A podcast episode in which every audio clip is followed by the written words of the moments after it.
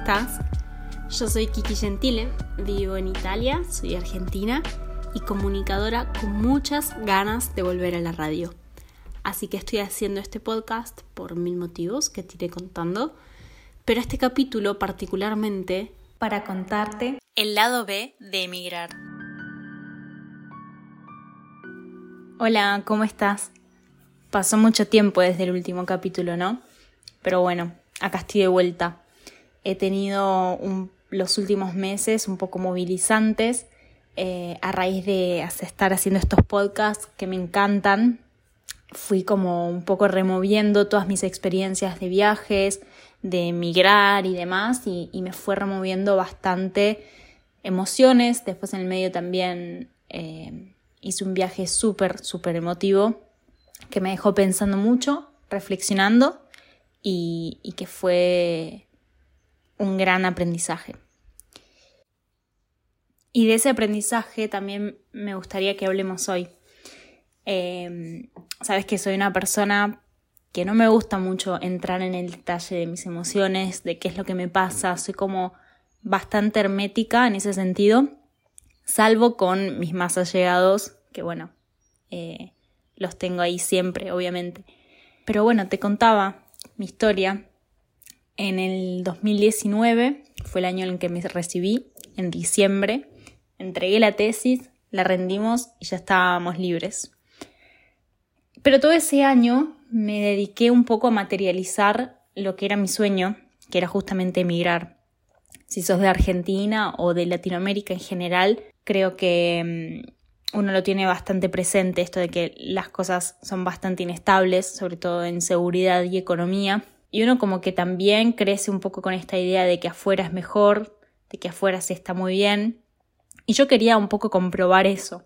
Aparte tuve la posibilidad de, bueno, yo en realidad no, mi papá tuvo la posibilidad de viajar mucho por trabajo y cada vez que volvía nos mostraba las fotos y nos contaba sus experiencias y yo decía, wow, yo quiero, quiero eso también quiero nutrirme de, toda esa información eh, que me parecía genial.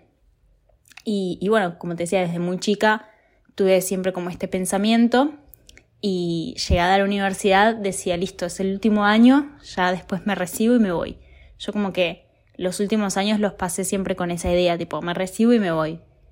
Entonces, no quería seguir perdiendo tiempo y todo, durante todo el 2019 traté de materializar eso como de buscar de qué forma, de qué podía trabajar, mandaba currículums todo el tiempo y bueno, para ya fines del 2019 me pude comprar el pasaje con casi todos mis ahorros y, y después irme en enero del 2020. O sea que eso en realidad sí lo cumplí, fue recibirme e irme. Eh, llegué a una casa de una familia amiga muy querida que me abrió con los brazos abiertos y como te decía, durante todo ese año yo había estado mandando currículums, pero hasta el momento no tenía trabajo. E igualmente aproveché todo ese primer tiempo apenas llegué para obviamente acomodarme un poco, empezar a, probar cosas nuevas, no sé, lugares nuevos, comida, gente y demás, eh, mientras mandaba currículums. Como que mi rutina un poco se, se resumía a eso, a mandar currículums todo el día sobre todo por ahí a la mañana, que es cuando me sentía más activa y demás, y como que creía que la gente estaba más tranquila en el trabajo, que podía recibir quizá mi currículum y, mirarlo. Y después ya como para la mitad de la tarde mandaba quizá alguno que otro y después me lo dedicaba para mí, porque también quería, como te decía, conocer un poco más de la cultura también y todo, porque una cosa es verlo desde afuera, yo soy hija de inmigrante italiano, o sea, que llegaron eh, a Argentina. Entonces como que estaba siempre muy cerca de todo eso. Pero bueno, una cosa es que te lo cuenten y otra cosa muy diferente es vivirlo. Entonces mi trabajo era buscar trabajo. Bueno, enseguidísima empecé a tener em, entrevistas de trabajo. Pensás que yo llegué a Italia el 25 de enero y ya durante todo febrero tuve bastantes entrevistas, me dediqué también a mandar los currículum en persona, que ese es otro consejo que te había dado, porque nada, sobre todo no conociendo muy bien cómo es el manejo de la ciudad y demás, decidía como hacerme un mapita imprimirme los currículums y hacer como una especie de recorrido por toda la ciudad entregando los mapas, también, ah, perdón, entregando los currículums, también eh, para conocer la ciudad, cómo es que son las calles, cómo se llaman y demás. Pero bueno, ya en febrero empecé a tener eh, entrevistas.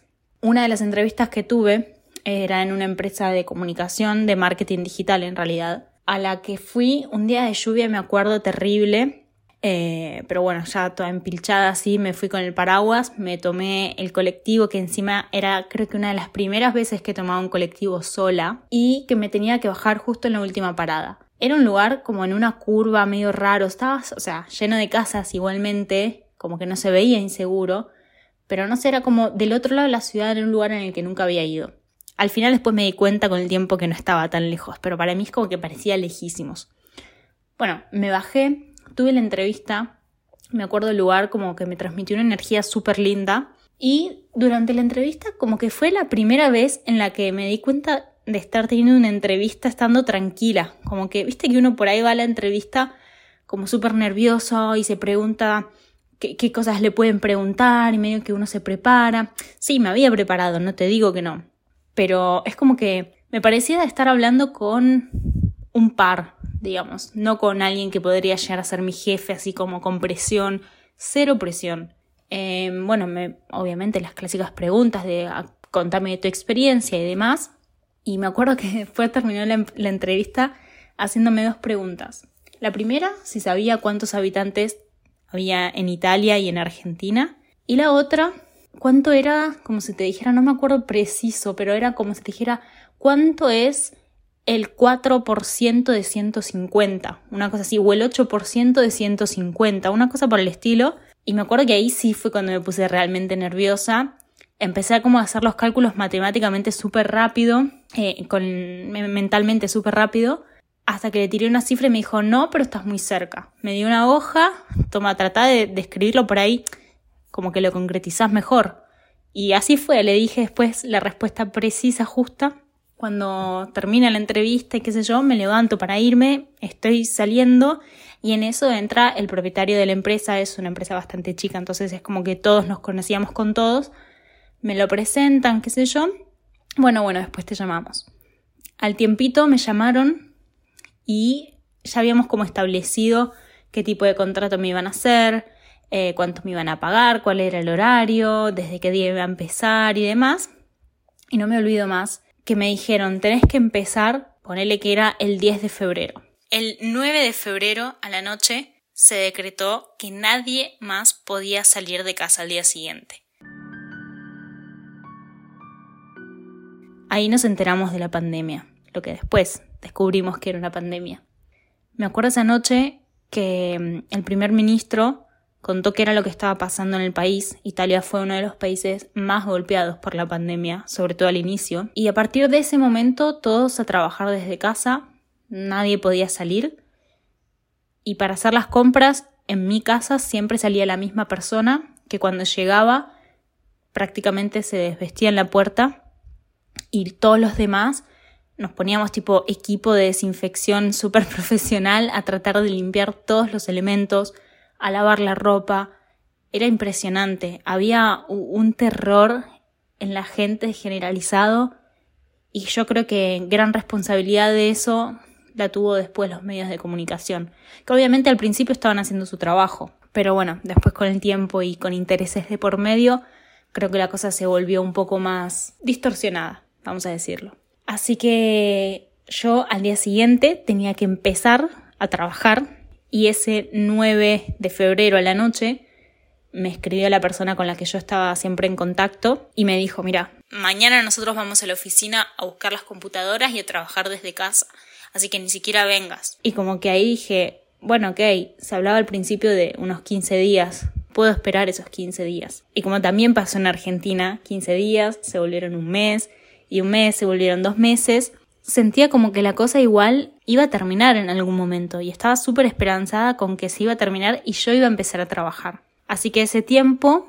al principio, bueno, uno se relaja y lo goza, pero después te empezás a, preguntar. Yo estaba en una casa ajena, decía, ¿qué voy a hacer? a dónde me voy a ir, con qué voy a trabajar. En el medio trataba de, de buscar trabajos online y algo había encontrado.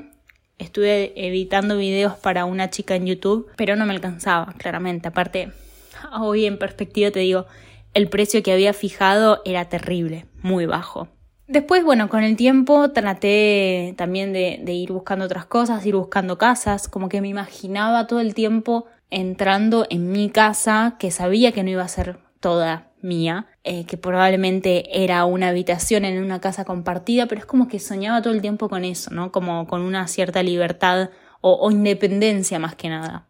Como que sentía a veces un poco de culpa de decir, me estoy quedando con esta familia que me está bancando un montón, porque la verdad que fueron un pilar importantísimo, pero bueno, es como que yo también necesitaba abrir un poco mis alas, ¿no? Y en el medio de todo el encierro, a veces algunos días de desesperación habían, no te lo voy a negar. Después ya llegó mayo y de a poco las cosas se fueron abriendo y ya a partir de ahí cuando pudimos salir de casa, obviamente con restricciones, reglas de barbijo, distancia y qué sé yo, pero ya podíamos salir y se respiraba un aire completamente diferente. Y ahí nos volvimos a contactar con la empresa, igual todo este tiempo eh, siempre estábamos cada tanto escribiéndonos y diciendo, bueno, ya va a pasar y vas a empezar y qué sé yo, hasta que llegó el momento. Cuando llegó el momento empecé a trabajar y los primeros días era como una mezcla entre cansador porque trabajaba todo el día, pensé que de no hacer nada durante, no sé, 3, 4 meses Empecé a trabajar desde las 9 de la mañana hasta las 6 de la tarde, o sea, horario normal, nada extraordinario, pero mm, no estaba acostumbrada desde los últimos meses. Así que, como te digo, era una mezcla entre cansancio y ultra felicidad, porque aparte era un trabajo que me encantaba. Y al día de hoy también. Es como un poco lo, que me forjó a hacer lo que estoy haciendo hoy, ¿no? Que es eh, dedicarme en las redes sociales. Bueno, como te decía, empecé a trabajar. Al tiempo me llegó un regalo de arriba, que fueron 10 días más o menos de vacaciones, que fue el periodo en el que la, empresa cerró para el verano, que en realidad no me correspondía, pero como la empresa cerraba, bueno, ¿qué voy a decir que no? Así que mm, con el tiempo también llegó octubre y ya a partir de ahí pude encontrar una casa compartida e irme fue una casa en la que yo tenía una habitación, pero estaba completamente sola. Era una casa que recién habían reestructurado, que mm, la idea era poder alquilar todas las habitaciones, pero hasta ese momento estaba solamente yo. Así que durante muchos, muchos meses me la pasé sola en esa casa. A todo esto yo ya me sentía bastante, bastante bien, porque tenía cierta independencia de casa, de trabajo, aunque había una cuestión ahí todavía para resolver. Yo en ese trabajo no tenía un contrato fijo, era por un periodo, que después ese periodo me lo iban a ir extendiendo hasta que poder quizá tener así un, tipo de contrato a tiempo determinado, como se dice acá, que es como fijas un contrato, qué sé yo, por un año, o a indeterminado, que bueno, es eterno, ¿no? Todavía no sabía nada, no me podían decir si quedaba en el trabajo o no. En el medio llegó diciembre también, llegaron las fiestas y yo estaba acá sola, pero estaba contenta porque estaba como buscando ir por mis objetivos, por todo lo que yo quería cumplir. Pasaron las fiestas, mientras pasaba también el invierno, llegamos más o menos a marzo y yo ya medio me veía venir que podía existir la posibilidad que no me renovaran el contrato. Entonces en el medio también me fui buscando trabajo, fui teniendo entrevistas, hasta que quedé en una entrevista para un trabajo que era como super easy, relajado, como que vos tenés que cumplir con tus objetivos y no importa cuándo trabajes, era para también gestionar un perfil en redes sociales, uno de la misma empresa, Instagram y Facebook, pero como que la empresa estaba medio subdividida y yo me tenía que un poco hacer cargo de todo, bastante informal todo, y mm, empecé a trabajar en esta organización paralela a mi trabajo de 8 horas todos los días, que bueno, todos sabemos que de 8 horas nunca son realmente 8, quizá a veces son hasta 10 horas. Entonces yo llegaba a mi casa, en ese momento la casa me quedaba cerca del trabajo, entonces ponele que llegara a mi casa a las 7 de la tarde, como muy temprano, por lo general llegaba en realidad a 7 y media, si es que tampoco tenía que hacer las compras en el medio ni nada, eh, o tener que también limpiar, hacer, qué sé yo, la lavadora, de todo. Y apenas lo primero que hacía cuando llegaba a casa era ponerme a trabajar para este proyecto y decir, bueno, me tomo, qué sé yo, cinco minutos de descanso después del trabajo, también trataba de volver caminando como para relajar un poco la cabeza y qué sé yo, y me ponía enseguida a trabajar para el otro proyecto. Yo había mm, dicho que máximo podía trabajar cuatro horas en ese proyecto, pero sin ser realmente consciente que cuatro horas, si empezaba a trabajar, mm, ponele que a las siete de la tarde como temprano, terminaba a las once de la noche. O sea, una inconsciencia total en el medio de la, desesperación de tener que tener otro trabajo, no tanto por la necesidad de la plata en sí, porque obviamente que me ayudaba un montón, yo en, en el primer trabajo no tenía un mega sueldo, sino también por una cuestión de decir, si del otro lado no me renuevan, no me quedo en la calle.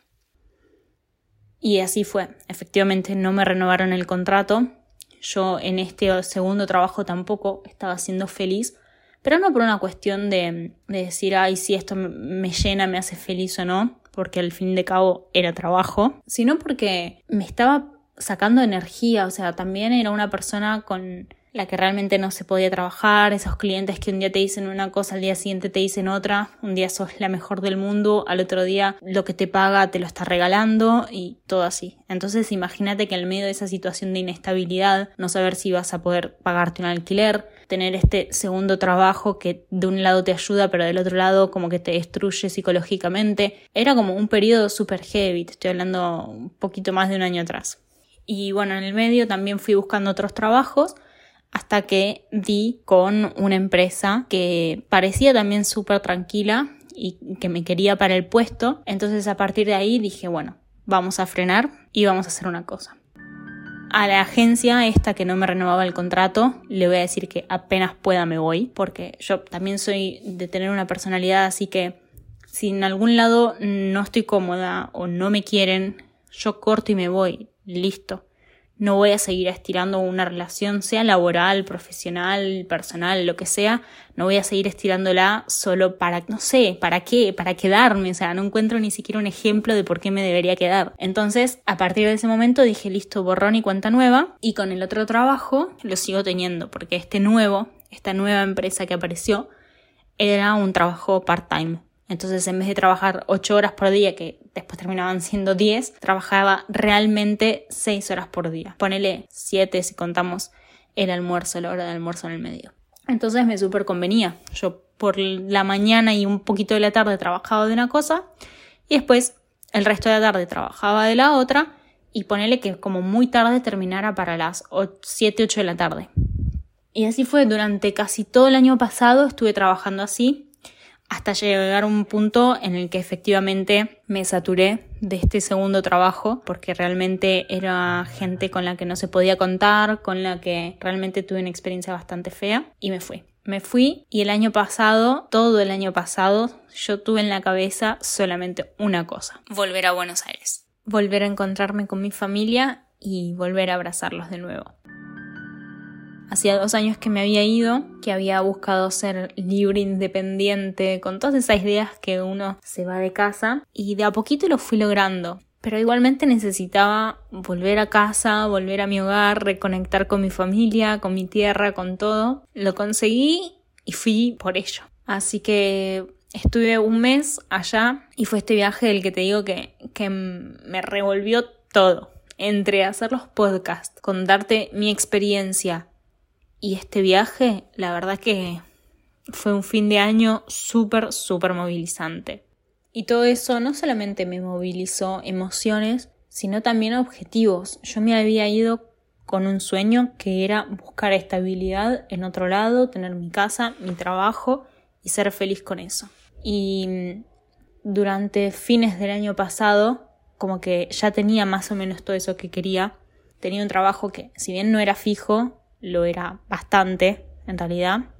Me encontré con un jefe que era súper, súper comprometido con lo que yo hacía, con mi trabajo, me valoraba, bueno, al día de hoy me valora, me apoya en un montón de, de, cosas, de ideas por ahí que propongo y demás. Tengo una casa que, si bien no es mía, tengo un espacio, un techo donde vivir y dormir y estar tranquila todos los días. Llego a casa, tengo una pareja que también me acompaña. Entonces, todas esas cosas, como que algunas, si bien no te las esperabas, porque yo no me vine con el objetivo de encontrar una pareja, pero sí de encontrarme con una casa, con un trabajo, con gente, crear mi grupo y demás, y de a poquito lo fui logrando.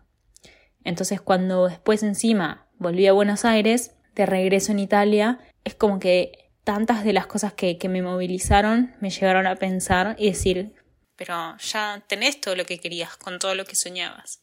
Y la verdad es que al día de hoy te digo, después de ya algunos meses que pasaron de, de la vuelta, no, no es así. No tengo todo lo que quería, no tengo todo lo que sueño. Y no, no lo digo con un sentido de ambición negativa, sino de que creo que los objetivos y los sueños se van como reconstruyendo. Creo que los sueños no son un punto de llegada al que hay que ir y listo, ya está, tengo todo.